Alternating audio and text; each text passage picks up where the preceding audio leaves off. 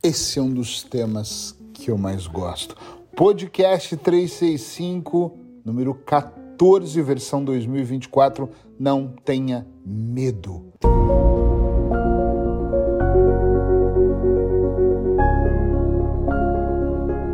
Eu vou falar de novo, tá? Com, com entusiasmo. Não tenha medo. Eu sempre digo que o medo é um ladrão de sonhos. Ele rouba os sonhos, ele entra devagarinho, ele vai seduzindo você. Depois, junto, ele abre uma brecha onde ele traz o medo, ele traz o desespero, ele traz outros tipos de medo, ele traz ansiedade, ele traz angústia. Em muitos casos, nesses 26 anos de profissão, eu vi com os meus olhos o medo trazer, inclusive, momentos de depressão e até o fim de uma vida. Entenda o seu medo. Eric, é muito fácil você falar para não ter medo. Nós temos que olhar para o medo. Eu, Eric Pereira, hipnoterapeuta, 47 anos e agora em abril faço 26 anos de profissão, tenho medo. Como assim? Tenho. Às vezes eu estou num projeto e tenho medo dele não dar certo. Às vezes eu acordo de manhã e tenho medo de uma situação.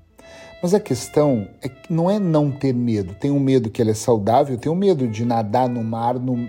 e morrer afogado. Esse medo me protege. Eu tenho medo de deixar velas acesas na casa e dormir. Que bom, né, que eu tenho esse medo, porque esse medo faz com que minha casa não pegue fogo enquanto eu esteja num sono profundo. E olha que eu tenho um sono profundo, então é muito capaz. O medo nos protege, mas eu estou falando de outro medo. Às vezes nós temos medo de assumir um compromisso, medo de casar, morremos de vontade de ter filhos, mas temos medo. Morremos de vontade de ter um carro e temos medo de entrar num financiamento ou entrar num projeto. Então eu quero que você observe e comece a entender o seu medo. Como é que eu entendo o meu medo? Olha para o medo. Eu vou brincar aqui com medo de casar. Brincar, não é nem brincadeira, tem muita gente que tem. Olha para a pessoa que você tá, pensa o que, que pior poderia acontecer se você casasse Uh, poderia dar errado como deu dos seus pais? Ih, peraí, acabei de identificar aqui um padrão. Olha, então meu medo vem porque deu errado o casamento dos meus pais. Mas espera, o meu pai e a minha mãe se tratavam de forma X e eu sou muito diferente deles. Então a chance não é de acontecer a mesma coisa. Eu vejo o que minha mãe fazia com o meu pai, mas a minha esposa ela age diferente. Então eu começo a observar e começo a entender o medo. Eu gosto de brincar, de falar para as pessoas: pega o medo pega a sua mesa, uma mesa qualquer, tira tudo da mesa e põe lá uma maçã. Né? Porque eu estou olhando para uma maçã, estou olhando uma maçã. Põe uma caneca e fala: aqui está o meu medo. E olha por ângulos diferentes. Então, se o medo é de casar, olha o que, que pode acontecer. Pega um papel, uma folha em branco e começa a anotar. É que, que estranho. É, estranho não é você desconstruir o medo. Essa é a palavra que eu mais uso em consultório.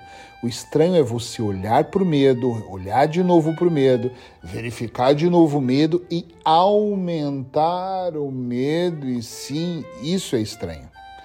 Tranquilo é quando você olha para o medo, coloca atenção nele e atenção não é tensão. Você dá atenção para aquilo, dá a volta, olha para o outro lado, faz uma lista de prós e contras todas as vezes, sem medo de raio. Eu vou ensinar isso. Olha, eu ensinando uma coisa que eu uso muito no dia a dia no consultório.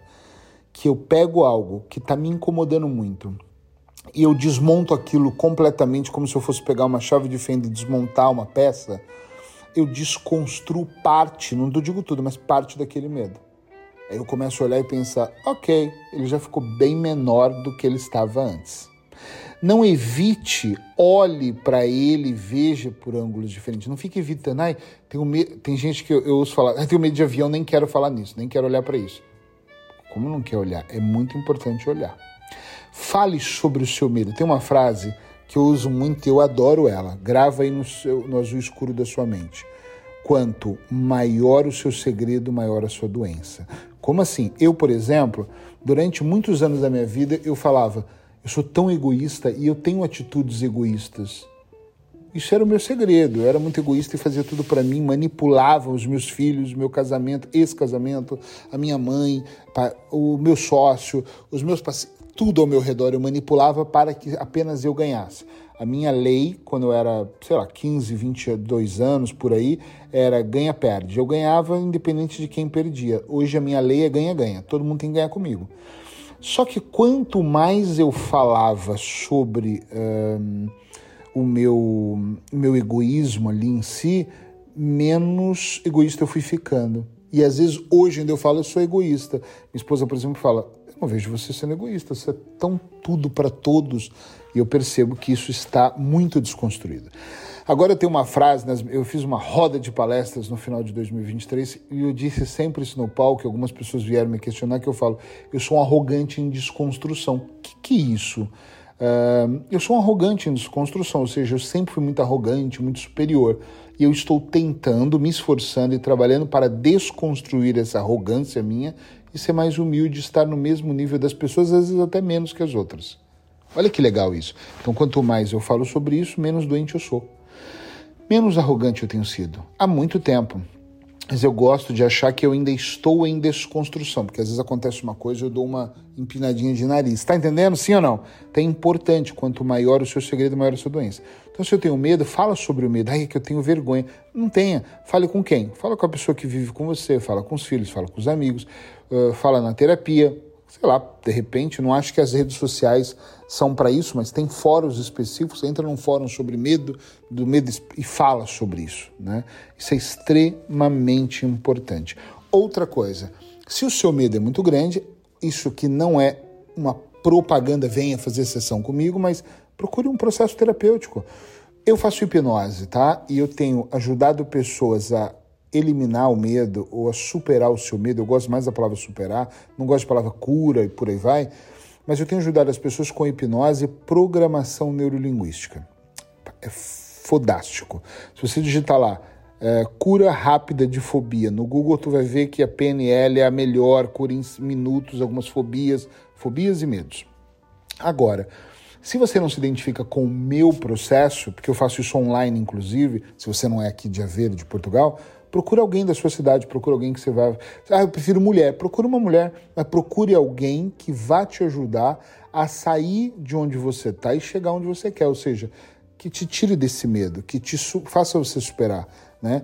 Eu não estou aqui dizendo que um, você precisa de terapia. Pode ser que você entenda o medo, que você olhe para ele, que você veja o e pode ser que você amenize. Eu acho que só o fato de você desconstruir o medo né, dividir ele em peças, ele já vai ser sentido dentro de você de uma forma diferente. Quando eu começo, como alguns portugueses dizem, macacar, ou seja, ter macaquinhos na minha cabeça, eles todos pensando, meu Deus do céu, mas é na verdade, se eu for mandar embora, eu vou ficar desempregado. Se eu ficar desempregado, eu vou passar fome. Se eu passar fome, eu vou ter que morar na rua. Pô, eu vi na televisão que tem gente morando na rua, morando em barracas. Meu Deus, eu vi o podcast do Eric, que ele fala que visitou um cara que morava dois anos na barraca. Olha a minha cabeça como é que tá. Eu começo a pensar rápido demais. E também tem uma coisa, e eu começo a validar informações e trazê-las para dentro de mim, achando que aquilo vai acontecer comigo. Dessa forma, eu vou sentir mais apavorado, mais medo, eu vou sentir mais desconfortável e é claro que meu medo vai aumentar. Quando eu faço uh, conto para as pessoas, eu, é um jeito de desconstruir o medo, e quando eu faço terapia, o profissional, no meu caso, por exemplo, eu possuo ferramentas, nesses quase 26 anos atendendo, que eu vou especificamente. Então, eu já trabalhei com pessoas que têm medo de nadar, pessoas que têm medo de altura, medo de casar, medo de gastar, de fazer um financiamento, medo de empreender, medo de fogo, medo do sol, medo de chuva, medo de enchente, medo do mundo acabar, medo de uma bomba nuclear, medo de bicicleta. Só que, é, já, medos dos que vocês nem imaginam. Medo de, hum, de morrer durante a noite, medo de morrer é, uma das, é um dos maiores medos que tem muito medo, medo de falar em público, medo de não ser aprovado, medo de fracassar, medo de decepcionar. Esse é um dos tristes medos que algumas pessoas têm. Elas não veem que tem esse medo, mas elas vivem com medo de decepcionar alguém. Então elas vivem com medo da vida, querendo ser sempre outras pessoas porque não conseguem ser assim, e é uma pena, né? Eu vou trazer uma frase para encerrar o podcast. Não tenha medo dessa frase. É, que é uma frase que eu aprendi com uma eu não lembro o nome dele, mas foi uma pessoa que montava o som das minhas palestras quando eu comecei. Eu era muito novo e eu lembro de fazer minha primeira palestra oficial assim para o Carrefour e ele me trouxe essa frase. Eu estava montando um slide e ele falou, eu, ele, eu passando o som com ele, ele falou, falta uma frase. E eu falei, qual? Ele falou, não permita que os teus medos fiquem à frente dos seus sonhos. E eu nunca mais esqueci disso. Claro que eu, eh, eu, eu sempre quis citar autores e eu perguntei, ele falou, não sei. Mas durante a minha vida eu sempre pensei, o meu medo não pode ficar na frente dos meus sonhos. Meus sonhos têm que ser mais fortes. Me contou uma história que não vem ao caso, mas essa frase ficou gravada como uma tatuagem aqui no azul escuro da minha mente. Não permita que os seus medos fiquem à frente dos seus sonhos. Amanhã eu tô aqui de novo. Espero que você esteja. Se não me segue ainda, me segue aonde você estiver ouvindo esse podcast. Por favor, recomenda para outras pessoas. Não vamos só nós nos beneficiarmos. Vamos enviar aí no grupo do WhatsApp, reposta à vontade todos os podcasts para outras pessoas também poderem ouvir e provocarem o seu processo de transformação. Beijo no coração.